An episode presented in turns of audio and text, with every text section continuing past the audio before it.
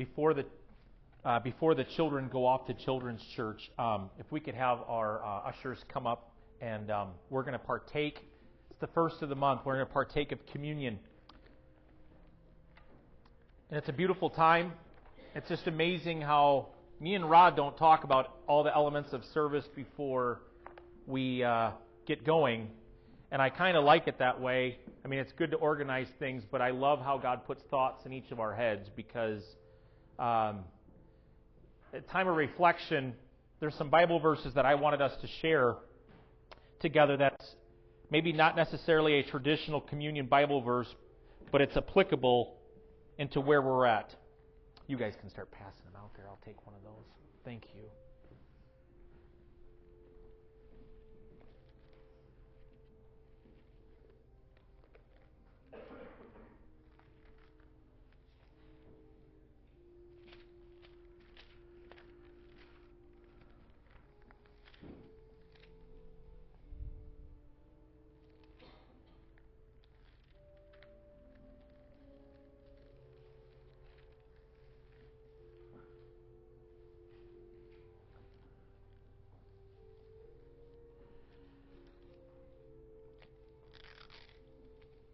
And if you've never had communion here at Turning Point, there is an instruction manual with these communion cups to uh,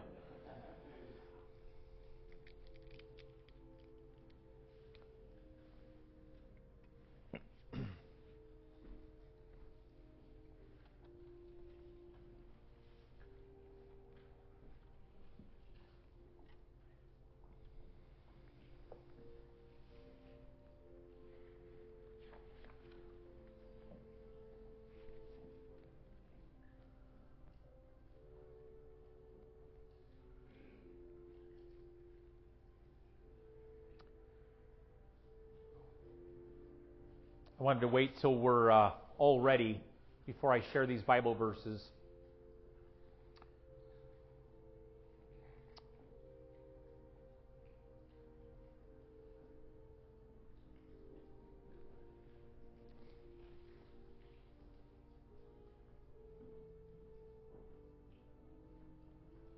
Jesus declared, as often as you do this, do this in remembrance of me. One of the one of the scriptures that I wanted us to focus on today.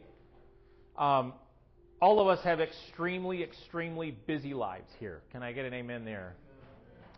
And it is very often that we don't slow ourselves down enough to even hear what God has to say. And so all the headlines, all the news, uh, we, we are inundated on every angle. I get updates on my watch. I get updates on my phone. Isn't everyone just really sick of the updates? And you have to forcefully quiet yourself, don't you, before God in order to hear from Him. And there is a physicality to it. And one of the things that David declared here in Psalm 62, verse 1, he said, I wait quietly before God, for my victory comes from Him. He alone is my rock and my salvation, my fortress where I will never be shaken. If we could take just a few moments holding the juice and the bread, which represents His body in His blood, if we could take a few moments just to quiet ourselves enough, even during this season of Lent, to say, you know what, I've got headlines. Maybe you have personal headlines going on right now in your head. Maybe you've got updates and you've got commentaries and you've got thoughts. But can we just wash those all out today and literally give ourselves the opportunity to have a, a hard reset, if you will, in our minds? That we wait quietly before God because where does your victory come from today and where does my victory come from today? It's only going to come from Him. Why don't we just take a few moments just to kind of reflect, if you will, in our hearts about who God is to us in our own lives?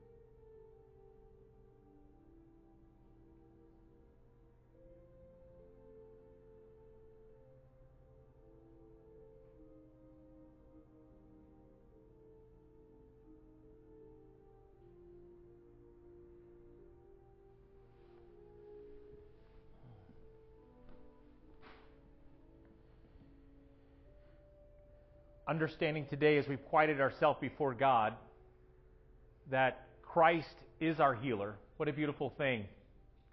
That by his stripes we were healed.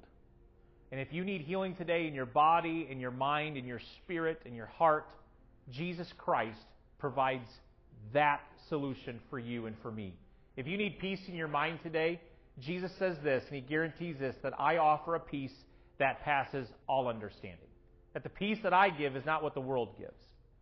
Jesus says today that I love you with an everlasting love. So, with that covenant and that understanding in our hand, and the work of what Jesus did on the cross of this season of Lent, you know, I watched those images go through that screen, and I couldn't help but think there was no green leaves, there was no vibrancy there. But how many of you know those leaves are going to come out of that tree at some point? And I look out today, it's getting warmer, the snow is melting, but there is no leaves on those trees. But I do know that there's leaves in those trees.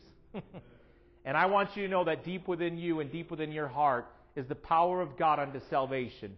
And you can declare today that my victory comes from Jesus Christ. Shall we partake of the body and the blood of Jesus together?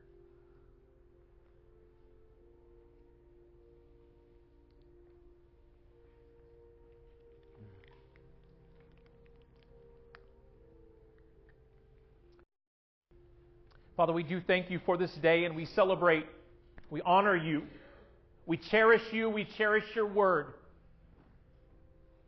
And today, as we've quieted ourselves before you, God, I thank you that you speak very clearly to us in our hearts and our minds. And you give us the assurance that we've longed for. And during this season leading up to the resurrection, Father, I pray that we would not only glory in the resurrection, but also join you in your suffering. And God, some of us here today are going through some suffering. And Lord, I thank you, God, that you work in and through that. That those pain and all those things happen. Those aren't accidents. But God, you will purposely work through those moments. And that you will provide purpose. And you will say, enemy, what you meant for evil, God will turn to good. And we thank you for that. And all God's people said, Amen, amen. Well, if we could have our young people go off to Children's Church, Miss Ashley has a wonderful, awesome time with you guys set ahead.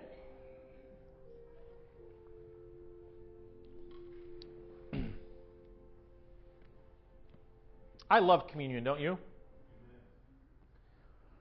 Amen. Well, you know what? We thought we were done with the waters, by the way, but we've got another water getter giver person.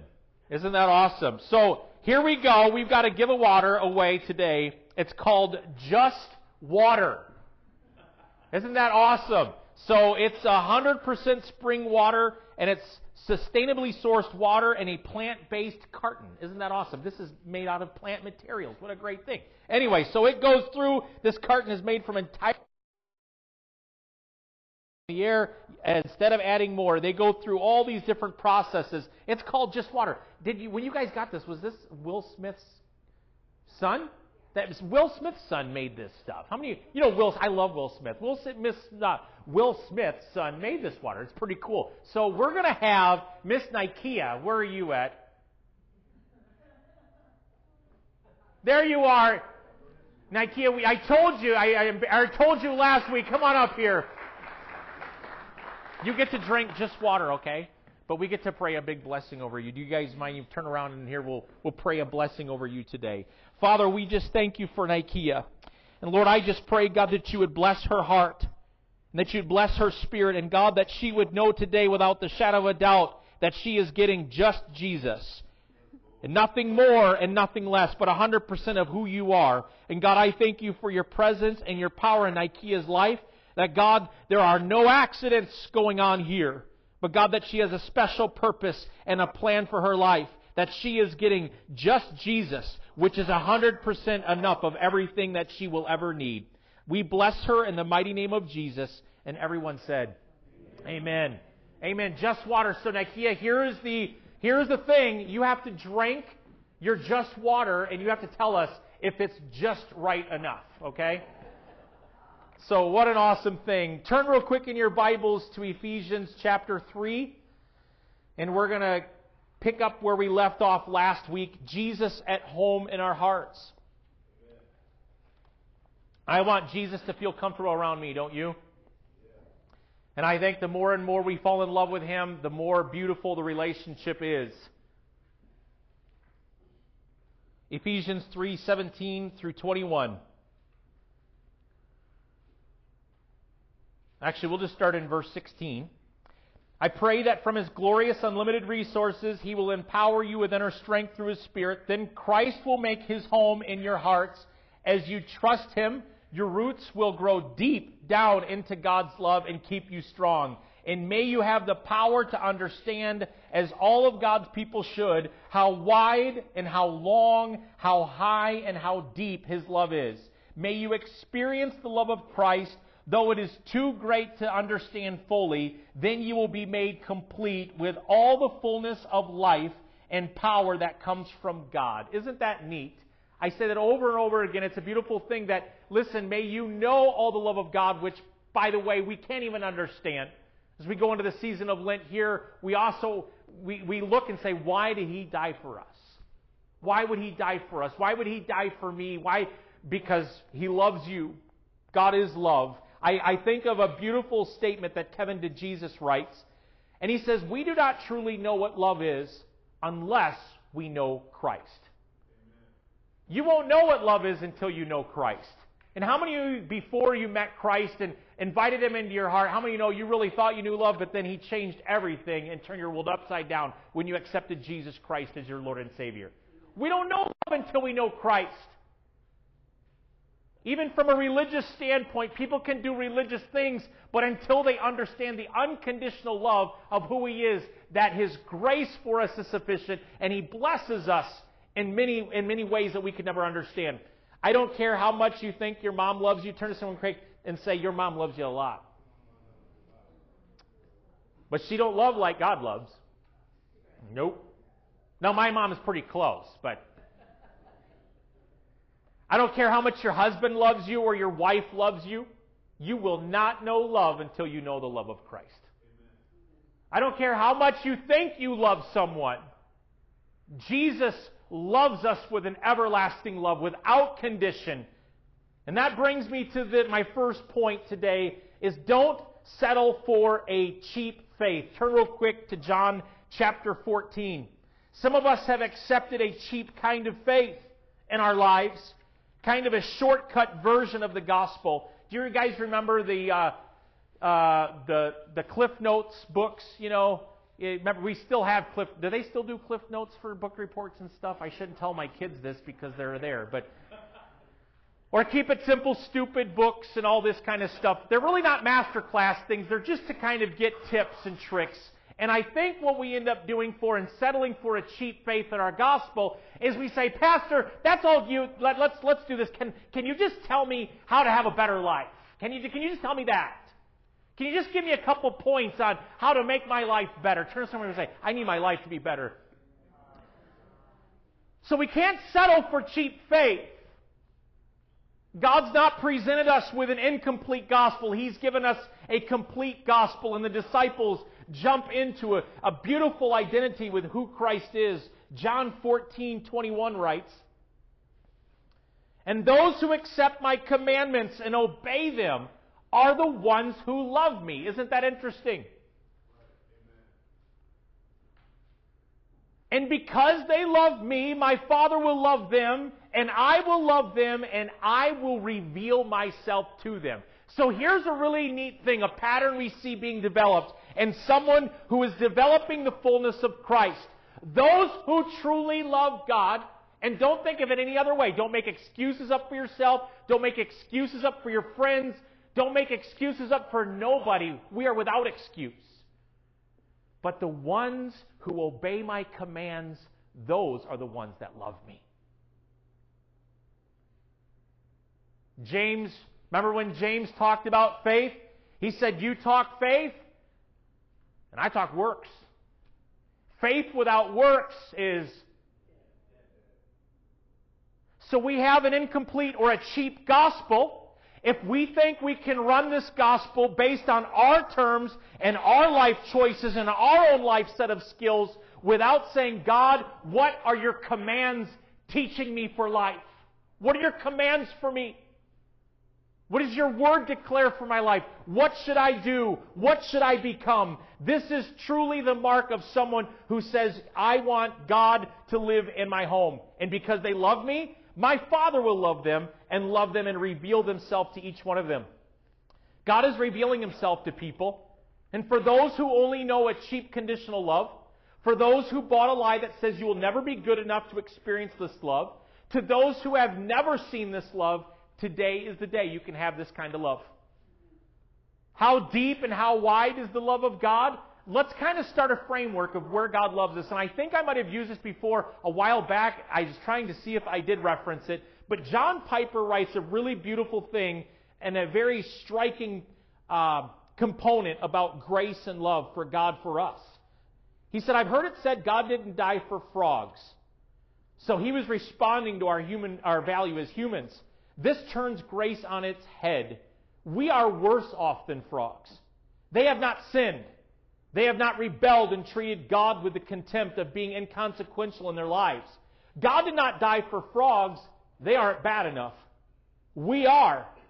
Our debt is so great, only a divine sacrifice could pay it.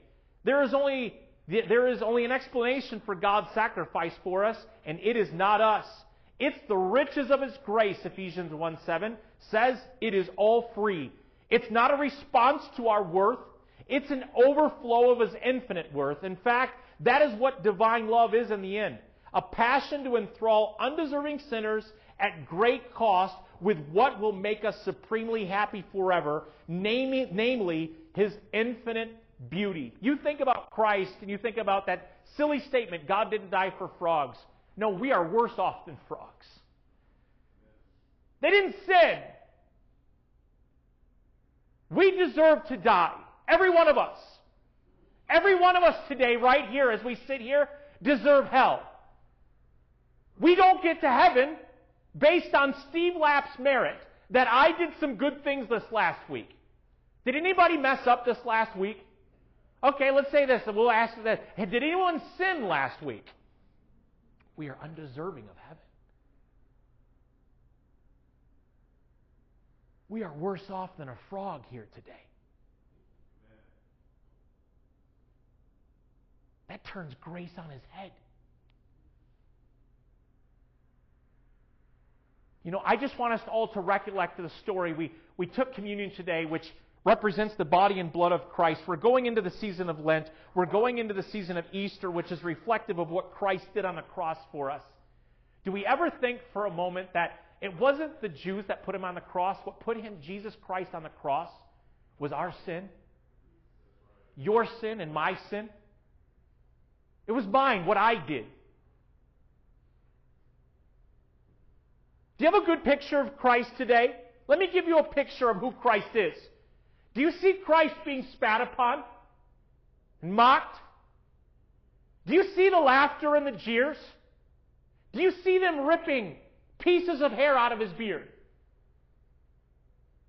Do you see the tears he cried for Jerusalem? Do you see him sweating drops of blood? Do you see his disciples sleeping while they should have been awake in the final hour and moments before they took him? And he said, couldn't you stay awake for one hour? Do you see him being whipped? And what Isaiah declared in the prophecy of Jesus literally being whipped beyond human recognition. You couldn't recognize him. Some of us have a picture of Christ with two little bloody dots and two little bloody dots on his hand and two little bloody dots on his feet with his cute loincloth over him. He was naked on the cross. And you couldn't recognize the man.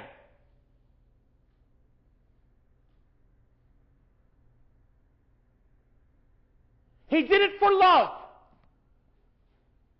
He did it because he loved you and he loved me. The Bible declares that Jesus died of a broken heart. It wasn't the nails that kept Jesus to the cross. He could have summoned a legion of angels to get him down in a moment's notice. He didn't lose any authority and he didn't lose any power in that moment. Jesus Christ willfully put himself up there. He handed himself over to the leaders like a sheep going to slaughter. He literally went by his own cognizance and awareness because of the glory set before him. Do we have a good picture of Christ? Do we have a picture of this kind of love? And that's why Paul declares, so that you can be filled with all the fullness of God, so that you can know how deep and how wide and how long this love for God is. Some of us are dealing with tempers and situations in our life of impatience. How many people in here have a little bit of impatience for the people around you right now? Come on. After hearing that, can you have some more?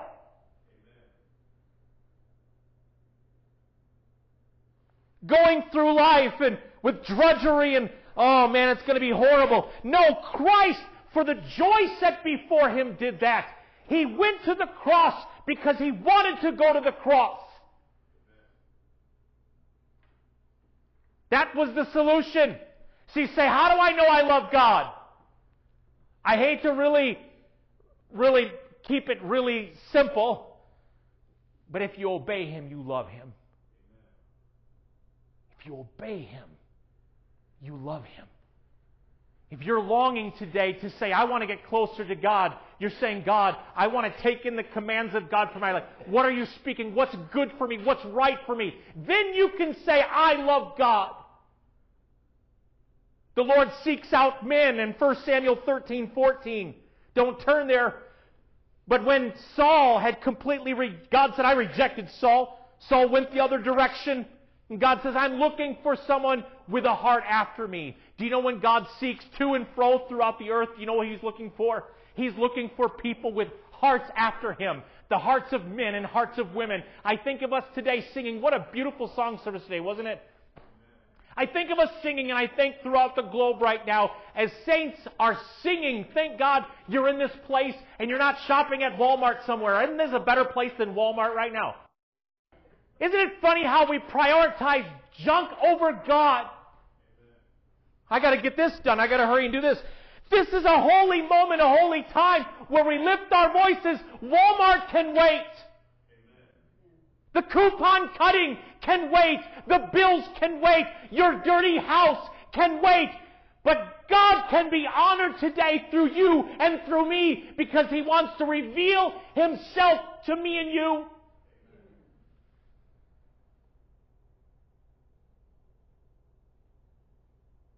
I will reveal myself to them, declares the Lord. I will reveal myself to them, declares the Lord.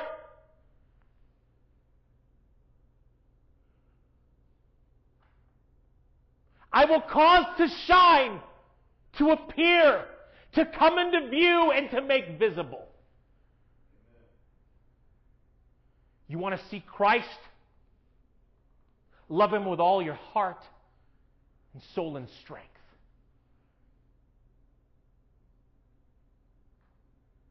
And love your neighbor as much as you love yourself.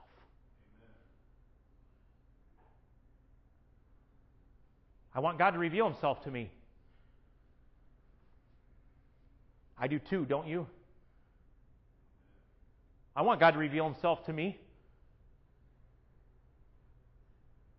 But I think it's not God doing more, it's me doing less. The Lord seeks out men who seek after his heart. Jesus declares this. The Lord declares this If you seek me, you will find me if you seek me with all your heart.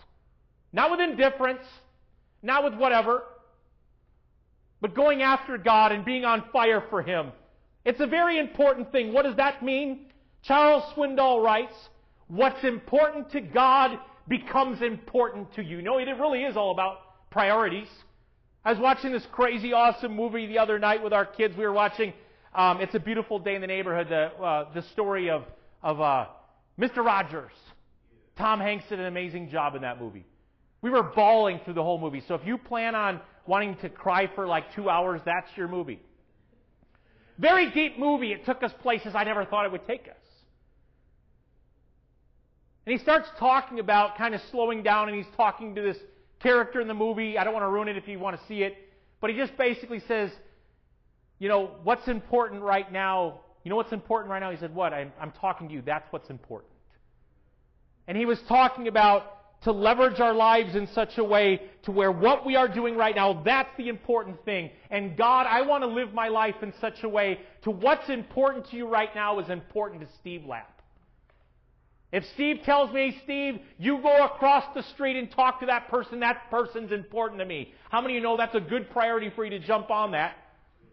Hey, Steve, get your wallet out and hand some money to that person. That person's a priority to me. How many of you know that's a good priority and a thing to jump on?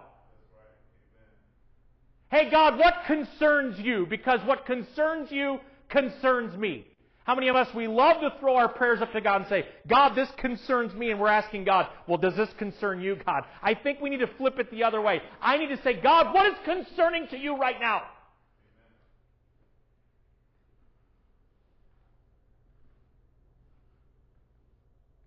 Chuck Swindoll writes, what's important to him is important to you. What burdens him burdens you. When he says go right, we go right. When you are deeply spiritual, you have a heart that is sensitive to the things of God. I love that. You become sensitive to the things of God. You have compassion where you didn't have compassion for. Your heart is softer. I pray that us as believers, we don't become harder and colder and stick our heads in the sand of life, but that we're actually coming out more and getting more engaged with people. The transfiguration, wasn't that so revealing to those disciples? Not all of them got to see it. But Jesus took a few of them with him. And they're walking up there, and he's going up to pray. He goes up a little bit further than them, and they watch Jesus. And all of a sudden, Jesus' image changes. He is no longer Jesus of Nazareth. He now becomes Jesus, King of Kings. He had white linen clothes, the brightness, the glory of God. He's an amazing place. And all of a sudden, the disciples' eyes are opened with the understanding of who Jesus really is. This is just not a good man. This is not just some other person who's doing some cool things. People did miracles before Jesus. Jesus wasn't the first one to do miracles. Not to make light of it, but there was people performing miracles before Christ. All through the Old Testament, people were getting healed. So that's not the magic. What makes Jesus different? And you're going to have to figure that out for your life personally. What makes Jesus different than more money, my more time, my more sense of awareness about myself, my freedom, whatever you want? What is more important? And they see in that moment the disciples sit there and they go, oh my gosh, Peter gets to the point where he's like, let's set up like a monument at this moment. You know, Peter, he's so funny. He's like, we need to build something right now. I'd be that way too. I'd be like, this is special. Let's block this off. Let's put a wall up here and now we can start selling tickets. That's the American way.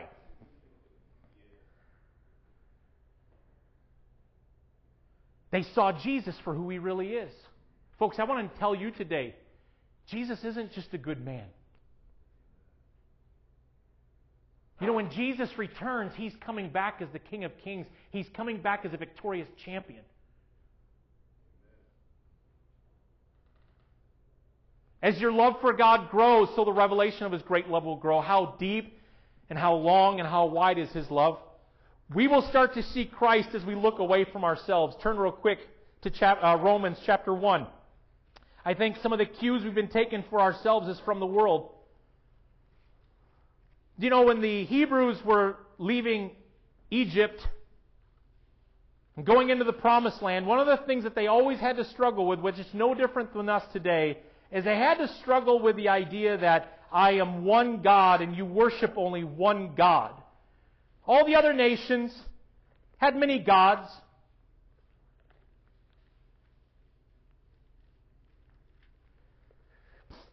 Romans chapter 1.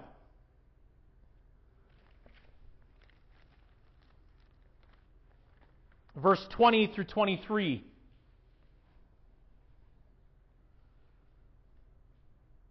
For ever since the world was created, people have seen the earth and the sky, and through everything God made, they can clearly see His invisible qualities, His eternal power, and His divine nature. So they have no excuse for not knowing God. You say, man, I, my life's crazy. My parents did this. My uncle's here. My, whatever the case is, you tripped here. You lost this here. We have absolutely no excuse for not knowing who God is. None. Through everything God made, they can clearly see His invisible qualities, so they have no excuse for not knowing God. Yes, they knew God, but they wouldn't worship Him as God or even give Him thanks and they began to think up foolish ideas of what God was like. And this is what we do with our own life. We start to come up with ideas of what God is like. As a result, their minds became dark and confused, claiming to be wise. Instead, they became utter fools. Instead of worshiping the glorious, ever living God, they worshiped idols, made to look like mere people, and birds and animals and reptiles. So God abandoned them to do whatever shameful things their hearts desired. As a result, they did vile and degrading things with each other's body. They traded the truth about God for a lie, so they worshiped and served things God created instead of the Creator Himself. How many of you know that has been going on and it still goes on to this day right now? We worship the created rather than the Creator. We trade in what God has revealed to us, and now we make our own little pet idols. You can insert whatever pet idol there is there to make you feel better about you, yourself. But that brings me to my next point here is you were never meant to be a common Christian. Do you know that today? You were never meant to be a common Christian. Now, you might be an everyday person. You might be normal in the sense of your life and going to work and getting up. How many had to get up and brush your teeth today to make your breath smell better? So we got our normal stuff, but you are not common. God never meant you to be common. And I, would anyone say in here, if we had Moses or someone walking here, do you think Moses was a common Christian? You think Peter was a common Christian? Do you think these greats of faith right now over across the globe that are dying for their faith, do you think they're common people? Hebrews tells us that these people are people that the world's not even worthy of. Today, I don't want to be a common Christian. I want to take God at His word. I want to pray for people. I want to see the dead raised. I want to be energetic about my faith. I don't want to be a common Christian. And if today you want a cheap version of faith where God kind of establishes himself in a cute little corner of your heart and you go on about life unaffected in any other area, then you, by golly, are accepting the lie of a common faith. Folks, I don't want a common marriage. I don't want a common family. I don't want a common church. I don't want a common business. Turn to someone and say, I don't want a common nothing. I don't want that.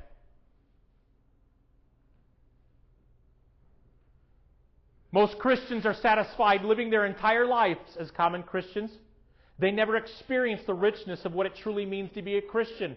Without a deep, insatiable hunger for the things of God, there is nothing within them prodding them to go forward to perfection. Some of the things that must be exchanged, he goes on to write, are this. Number one, write this down. We longed for safety. We long for safety. We want safety. God, is it going to be safe? Is this going to be a safe journey for me? Maybe not. Maybe the journey that you're on right now is really not feeling too safe. Can I get an amen? amen? But it's a right journey. If you want to be an uncommon Christian, don't look for safety in what you're doing. Right. Number two, turn off your cell phones. No, I'm just kidding. No. Convenience. Tozer writes, the journey along the crucified life pathway pathway will be paid for by mountains of convenience. How many have had some mountains of convenience going on in your life? You go from this mountain and it's completely inconvenient. You make a turn and you think, boy, this is going to be better here. And now the path is blocked by another mountain of convenience. Am I the only one that hates inconvenience around here? I hate being inconvenienced, but I want to tell you today that your faith in Christ and becoming an uncommon Christian requires that your life may just be inconvenienced in the things of God.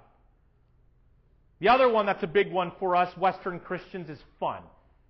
I just want Christianity to be fun for me. I need fun. I need chubby bunnies and blankets. It's just got to be fun. Can we have some fun Jesus time? I just need you to entertain my kids. I'm going to drop them off and I'm going to go live like a heathen and you take care of my kids. Uh oh. Just have fun with them for a while because they need a little bit of isolated fun time. And I'm going to go have my grown up fun time. And here's the crazy thing we have this mis- religious misperception that being with Christ is not fun.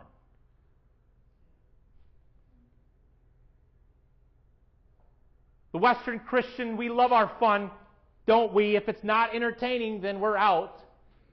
I want to tell you today that when Jesus preached messages across the land and Judea and the countryside, he didn't bring portable fog machines with him and his disciples, did he? I'm Jesus. Let's do some healing now. Yes. Yes, I'm Jesus. How about popularity? Man, if I'm going to walk out this Christian faith pastor, I'm not going to be the most popular person in school. You are absolutely right. They're going to call you all sorts of names. They're going to call you out. They're going to bully you.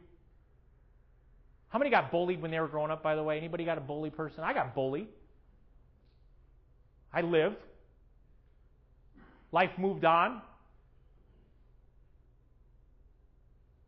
But I wasn't popular. I wasn't popular at work. When I had guys making fun of me when I was dating Ann that said, you know what, we're going to stay pure till marriage. You think they thought that was cute? You know, my response to him was, and I hope some of us in here get some chutzpah and some angling and realize that you're not a victim. Turn to someone and say, You are not a victim. You're not a victim. I said, Hey, man, I'm not going to be the one at the doctor's office getting STD medication, man. You don't worry about me. Can I get an amen there?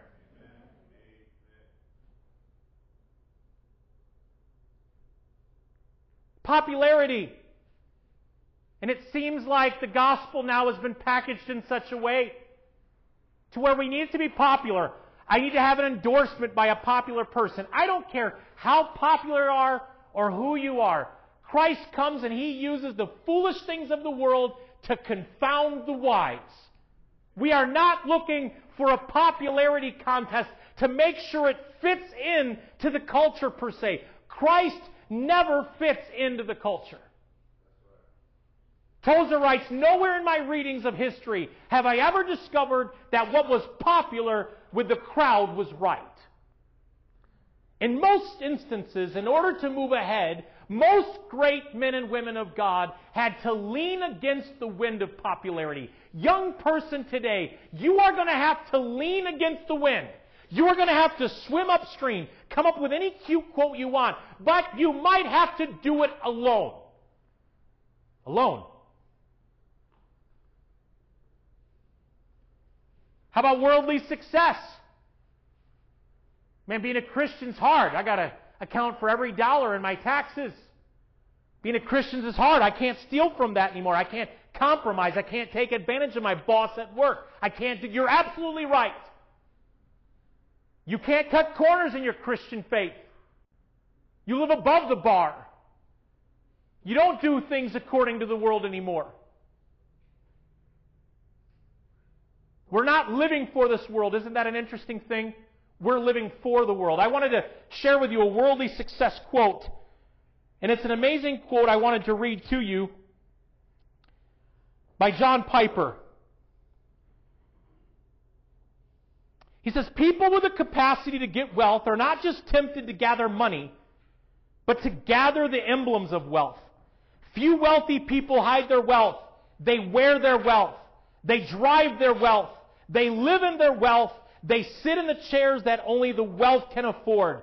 Their neighborhood declares their wealth. Their airline class declares their wealth. Their hotels declare their wealth. For most people, money would lose half its pleasure if no one knew they had it. Money says, I am powerful. I have great capacity to get wealth. I have the, to, the power of intellects to outsmart my competitors. Admire my work ethic, my ingenuity, my timing, my shrewdness, my relational savvy, my courage to take perfect risk. I am not wealthy for no reason. I am wealthy because I have the roots of power within me.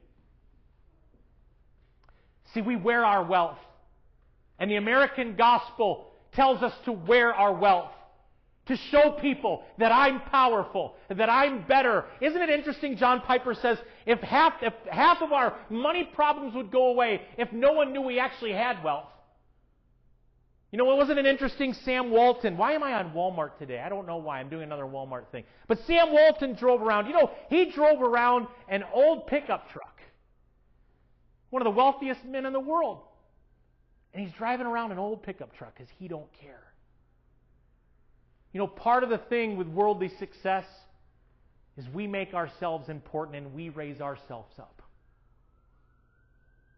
This is where the hard work of self-examination comes in and where it must happen. 2 Corinthians 13:5 says, "Examine yourselves to see if your faith is genuine." I got to tell you that during that movie I had a complete revival in my soul. As I started examining, examining my own heart in that movie and my tendencies, anybody got any tendencies in here? And I wasn't just crying for the movie, I was crying for me. Am I developing the fruit of the Spirit love, joy, peace, patience, goodness, kindness, self control? All, all those beautiful fruits of the Spirit eh, eh, are the fruit of the Spirit. Am I, am I developing that as Steve Black should? Examine yourself to see if your faith is genuine. Another verse of Scripture, so we take our gospel more seriously, is work out your salvation with fear and trembling. That's not Old Testament, folks, that's New Testament. Paul said, I beat my body into submission. Who are my friends today, right now, if we're thinking we're going to go down that road with the Lord? Who are my friends? Donald Miller writes, he read an article that said in the next five years, we will become a conglomerate of the people we hang out with. The article went on to say relationships were a greater predictor of who we will become than exercise, diet, or media consumption. He went on to say that after he read that article, he got a lot more pickier about who he spent time with.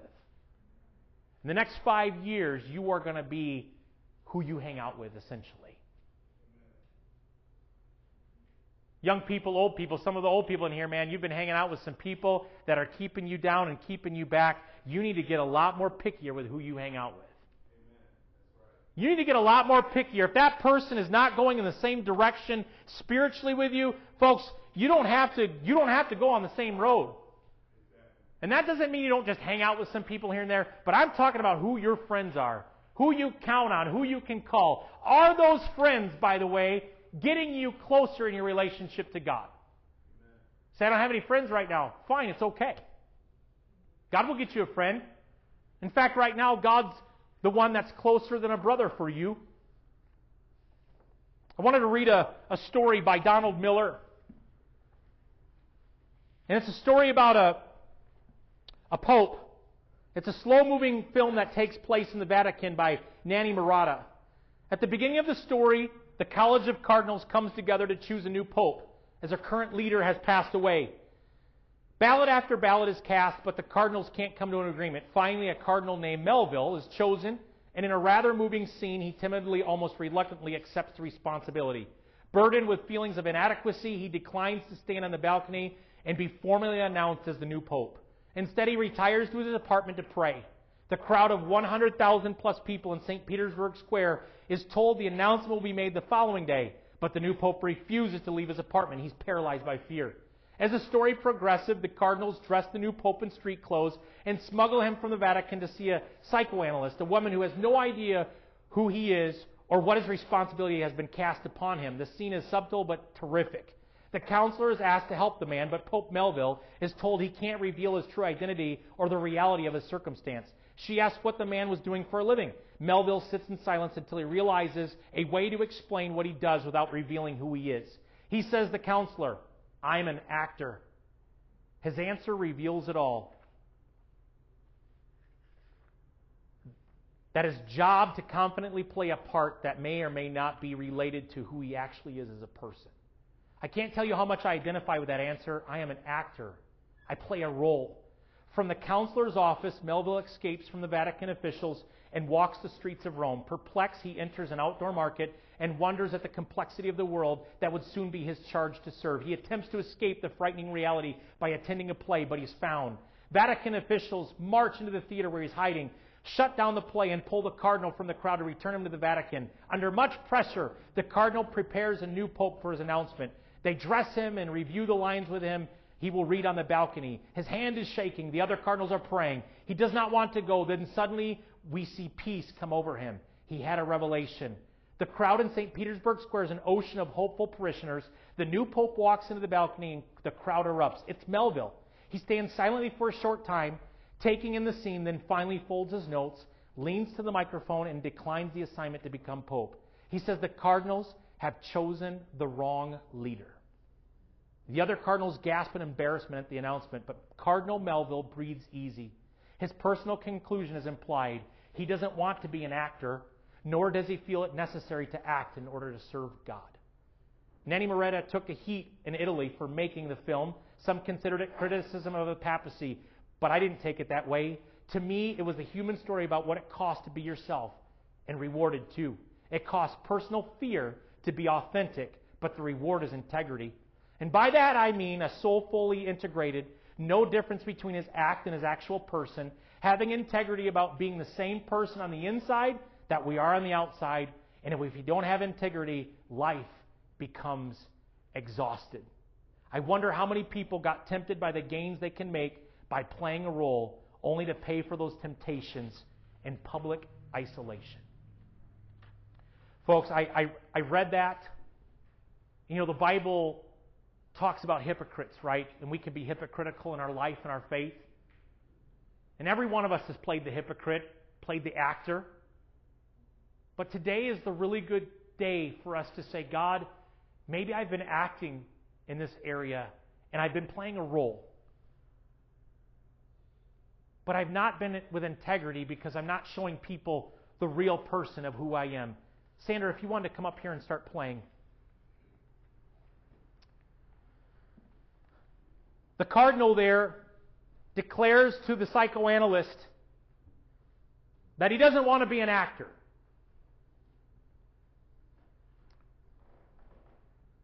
And for the church at large, for us to get the purity of the gospel, the real gospel out, we're going to have to say to ourselves, I'm not going to act anymore. 2 Corinthians 13:3 says Christ is not weak when he deals with you. He is powerful among you. I think when we stop acting and we start realizing God, who He really is, that Christ in you, the hope of glory, that we change from glory to glory, the world will see the power of God like they've never seen before. I believe God puts you in places to minister and to shine. I think of just this last week outside of church. I love doing this, folks. Don't get me wrong. I love preaching. But what I love really seeing is when God shows up out in the streets and the stores. Isn't it really cool? Because God's not confined to this beautiful little building. walking outside, talked to the neighbor across the street, got to pray with her. Her son's sick. She was in the car. I got to grab her hand and pray with Christy. It was a beautiful moment. As I'm driving on to work, got to pray with another person on the phone and cry with them and pray with them.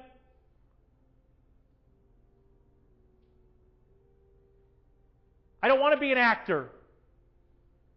I want the fullness of God in my life.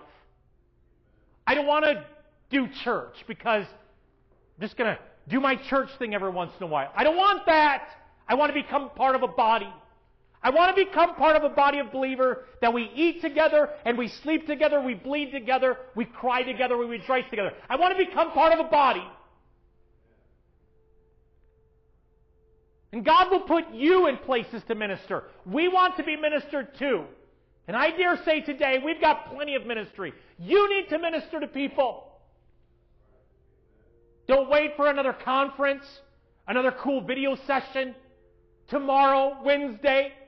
Don't wait for that. And maybe today you get up and you say, you know what, I'm tired of acting. I've been an actor. This is not the job for me. And he relinquished the duty. And in doing so, you know what was really beautiful? As opposed to him propping himself up and having the command of hundreds of thousands of people, he found God. Why don't we close our eyes for a moment?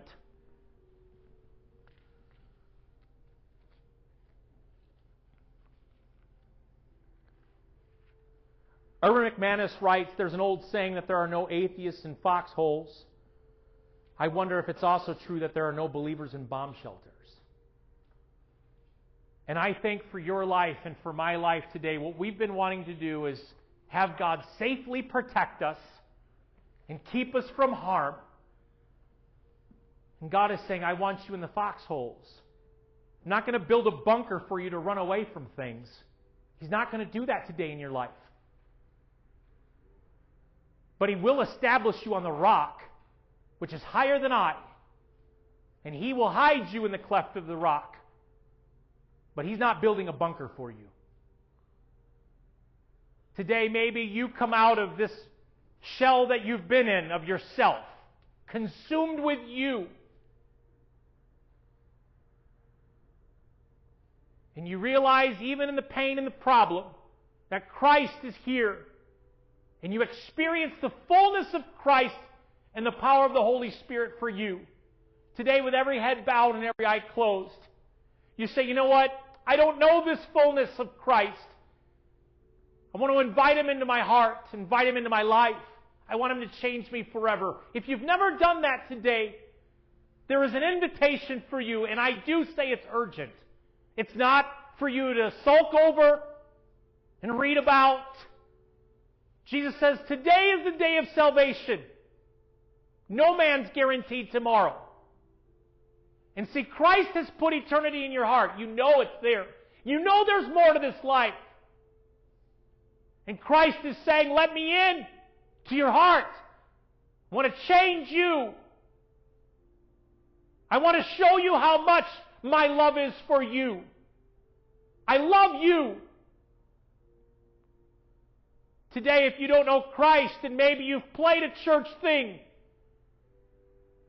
a denominational thing, but you don't know the power of Christ unto salvation. Today, I plead with you to get that right before God today. If you don't know Christ, I want you to raise your hand today, and I want to pray this salvation prayer with you. Is there anyone in here that say, I want Jesus Christ in my heart? So the next thing would be this. Maybe in your life today, you haven't been experiencing the fullness of Christ. And you've kind of been living out on the edges. And the Bible declares that those who love me obey my commands. And you've been walking according to your own drumbeat. And you haven't sensed the fullness. And you haven't sensed the idea that God is, you're getting more and more in love with Christ. You're just kind of going through the, the stuff. And Christ is speaking to you today. Maybe you've been the actor. You said the right words, you pray the right prayers, you do the right things, but there's just not been that jazz, if you will, in your heart. Today you say, That's me right now. I'm allowing God to break this hard heart of mine and speak His fullness into my life so I can know how deep and how wide the love of Christ is. I need that back today. If that's you, would you raise your hand? Anyone? Thank you. Anyone else?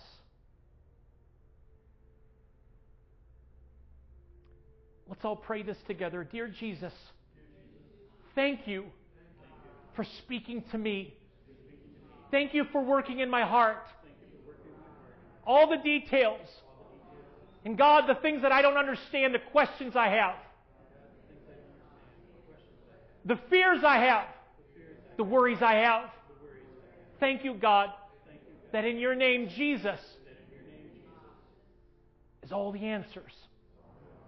Thank you for getting me through this, God. And thank you for bringing me to a place that I never thought I would go. I'm not acting anymore. I lay my heart open before you. In Jesus' name. Amen. Folks, I love you so much. What a beautiful, beautiful day. What a great opportunity for us. Um, if you need prayer for anything, grab me, grab someone you trust, and say, you know what, I need to pray for these things. Don't just race out of here. Um, if there's some things you want to talk about, please see someone and say, I want to talk about this. I want to pray through this. But I love you so much. Don't forget about the women's Bible study tomorrow night and Wednesday night, the men's group. And gosh, next week, the pregnancy care center. We got lots going on. But love you guys so much. Have a wonderful day.